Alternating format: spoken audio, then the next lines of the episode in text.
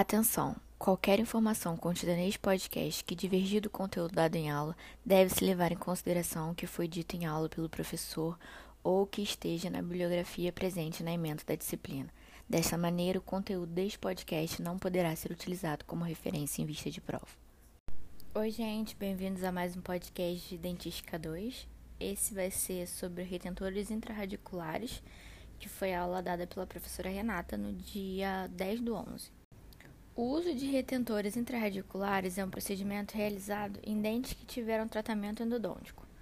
Porém, nem todos os dentes tratados endodonticamente precisam de retentores intrarradiculares. Vai depender, entre outras coisas, se o remanescente dentário é capaz de suportar as forças mastigatórias. É, esse procedimento pode ser feito de maneira direta ou indireta e requerer ou não o uso de retentor intrarradicular. Quando restaurar? É muito importante que o paciente, após o tratamento endodôntico, faça a restauração o quanto antes, porque é comum o paciente perder o elemento dentário por ficar muito tempo só com o curativo da endo, que ele não vai proporcionar um vedamento correto da região. Então, o ideal é que seja quase imediato. Quando que vamos indicar o uso de retentores? Quando eu preciso de uma retenção para o material restaurador coronário. Basicamente isso. Eles vão ser indicados quando é necessário para reconstrução coronária, quando o remanescente coronário não for suficiente para reter e estabilizar o núcleo coronário. E o conjunto pino mais núcleo ele vai ser um alicerce para a restauração protética. Quando se trata de retentores intrarradiculares, nós temos que observar alguns parâmetros. Eles são a posição do dente no arco, oclusão do paciente, a quantidade e qualidade do remanescente coronário, o tipo de restauração, planejamento protético. Sobre a posição do arco, ela vai estar relacionada com a intensidade da força aplicada. E existe uma escala crescente da escala de força aplicada dos incisivos até os molares, ou seja, os molares suportam mais carga.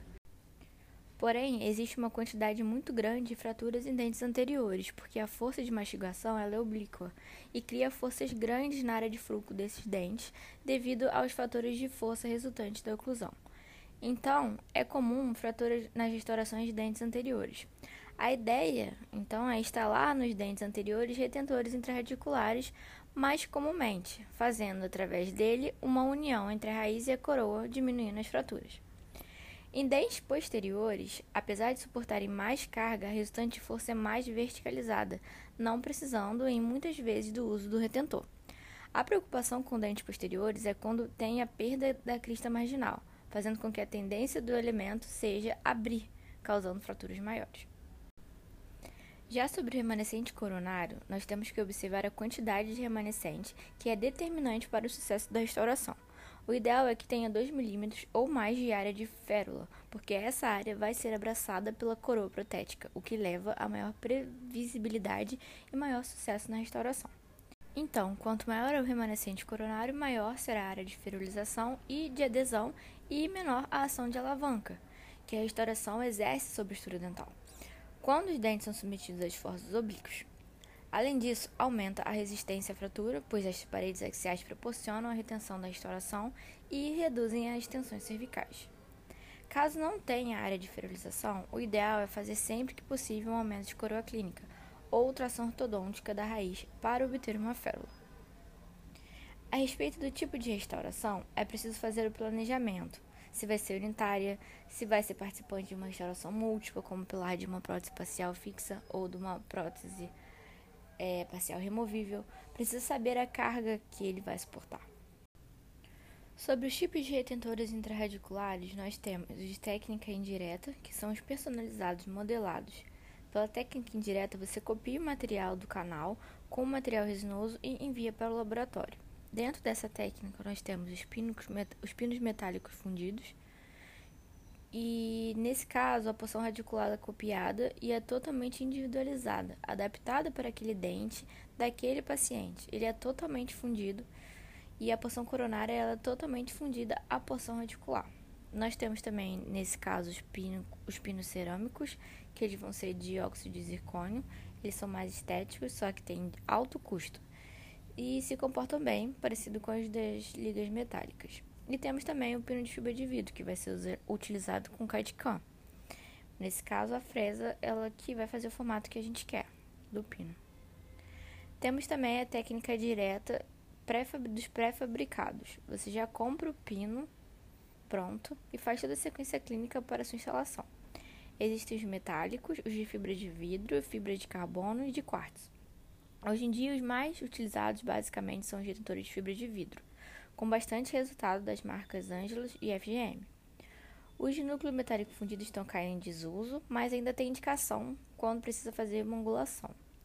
Outras indicações é, para o núcleo metálico fundido era quando existiam pinos múltiplos, mas ainda é indicação, só que está sendo usado vários retores de fibras de vidro também. Então, é indicação ainda, porém já estão usando fibra de vidro nesse caso. Considerações importantes sobre os retentores intraradiculares. Vamos ter que fazer sempre o exame radiográfico periapical. É necessário ter uma radiografia periapical com boa visualização da qualidade do selamento apical, da condição periapical, com comprimento e anatomia corretos e quantidade de dentina remanescente visível. E temos que levar em consideração também as dimensões do pino. A respeito do comprimento do pino, quanto maior for o comprimento do pino, maior a retenção dentro do canal radicular. Com a broca de largo no contraângulo, a gente vai fazer a remoção da gutapeste de todas as paredes do canal. Cada broca de largo ela tem a marcação com sua espessura e elas não têm corte na ponta. Faz a marcação do comprimento com o cursor na broca. Se tiver dentes multirradiculares, não precisa colocar redentor em todos os condutos. Geralmente é no conduto mais reto e mais largo. No caso do molar inferior é o distal, no caso do molar superior é o palatino, e em pré-molar superior vai ser sempre o mais reto e mais largo. A remoção da guta peste é feita aos poucos e com cuidado, é, parando sempre e radiografando até chegar no limite do comprimento necessário. A broca ela tem que sair sempre com guta peste. Se começar a sair com um pozinho branco, você já para. O limite de comprimento é deixar de 4 a 5 mm de gutapercha para fazer o selamento apical, evitando uma contaminação da parte apical do conduto. O ideal é que tenha 2 terços de raiz sendo suportada por osso, uma relação de 2 para 1.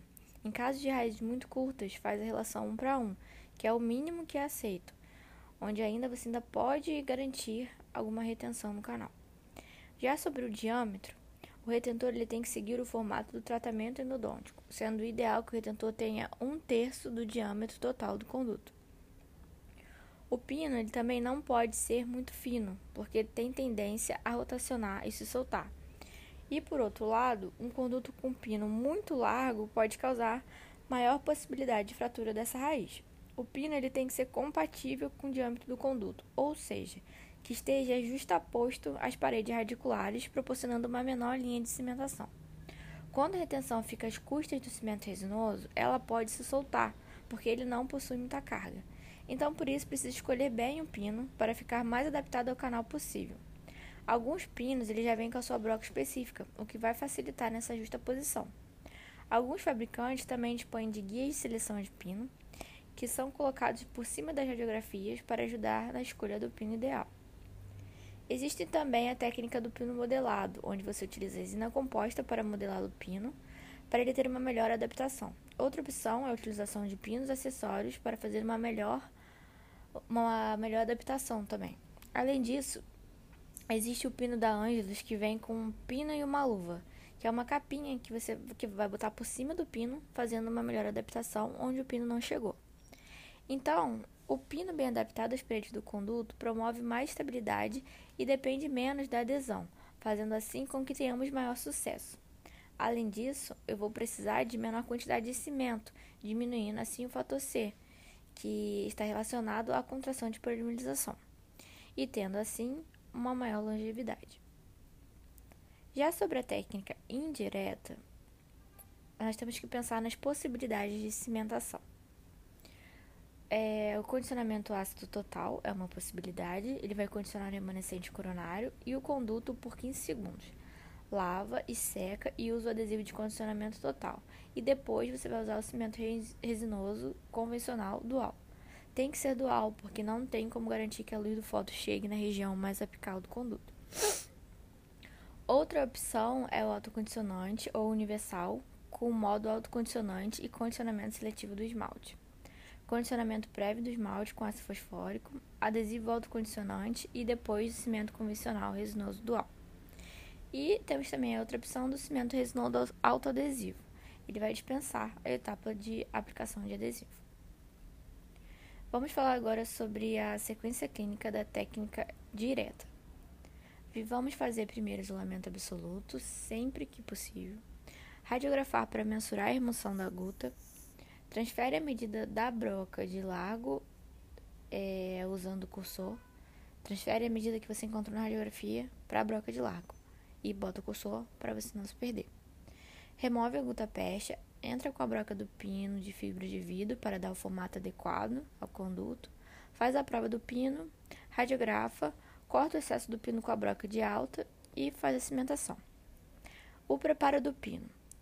Primeiro, você vai limpar a superfície do pino com álcool, ou com uma gaze, ou mergulha o pino no álcool. A partir daí, só manipula o pino com a pinça, segurando pela parte que não vai entrar no conduto.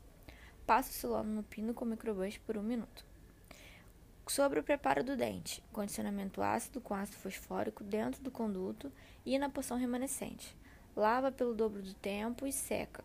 Você usa aquela cânula de endo para remover água de dentro do conduto. Com cone de papel absorvente, introduzindo até sair seco, você aplica o adesivo depois com o microbush e o microbush com a pontativa mais longa.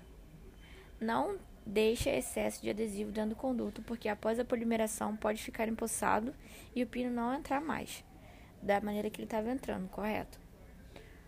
Joga jato de ar, usa mais um cone de papel absorvente, fotoativa, introduz cimento resinoso dual. Tem cimentos que você já pode fazer o núcleo de preenchimento com eles. Se não usar esse cimento, faz um núcleo com a resina composta. Faz o núcleo de preenchimento e fotoativa. Faz o preparo com a broca, faz a restauração provisória e cimenta. Depois faz a radiografia final. A respeito da técnica semidireta, com pino modelado ou anatômico, como é que vai ser? É, eles resolveram unir a técnica do núcleo metálico fundido com a técnica do pino de fibra de vidro. Ou seja, vamos usar as características da, de peça única, modelado e de fina espessura de cimento que tem nos núcleos metálicos fundidos, com o modo de elasticidade favorável, adesividade e estética que são encontradas no pino de fibra. Vai usar então o pino de fibra de vidro e em todo o pino vai colocar resina composta para ocupar os espaços que o pino deixa sobrando, criando assim uma peça única com a porção coronária, e isso vai ser cimentado de uma vez só. Como vai ser a sequência clínica? Vamos fazer a remoção da guta após a radiografia e mensurar o quanto de guta vai ser retirado. As paredes elas não podem ter irregularidades e nem ter paredes retentivas. Fazer o preparo do conduto precisa criar um desenho ligeiramente divergente das paredes e remover todas as retenções. Isso é uma desvantagem dessa técnica porque desgasta mais estrutura sadia da raiz. O preparo do pino vai ser igual álcool, silano e adesivo. A aplicação de adesivo é opcional. Enche o conduto com gel hidrossolúvel para isolar o conduto. Você pode usar o KY que você encontra na farmácia. Não pode usar vaselina, porque ela é extremamente oleosa e depois vai ficar muito difícil para você removê-la totalmente do canal. Aí você vai fazer uma bolinha de resina e vai adaptando ela no formato do pino, naquele formato cônico que tem o um pino. Introduz no conduto para que a resina copie esse formato. Fotoativa por 5 segundos e tira o pino. Coloca o pino novamente, faz outra fotoativação. Pode repetir o processo três vezes. Fotoativa fora do conduto por todos os lados. Observa a presença de irregularidades e, caso tenha, você vai remover. Coloca o pino em posição novamente e faz a porção coronária do redentor. Faz de forma incremental e vai fotoativando cada incremento. Vai obter a parte radicular e coronária de uma forma única. Faz o preparo coronário, prepara o pino com álcool, sulano e adesivo, não é obrigatória a aplicação do adesivo. Leva o conduto para tirar o gel do solúvel e seca com papel absorvente. Faz a cimentação, cimento convencional você aplica o sistema adesivo e no outro adesivo você não precisa aplicar. retira o excesso do cimento, limpa e fotoativa. Faz a provisória e depois cimenta. No final de tudo, faz a radiografia final. E acabou. Então é isso, gente. Esse foi o resumo da aula de hoje. Eu espero que vocês tenham gostado e que possa ser útil para vocês. Beijos e até a próxima.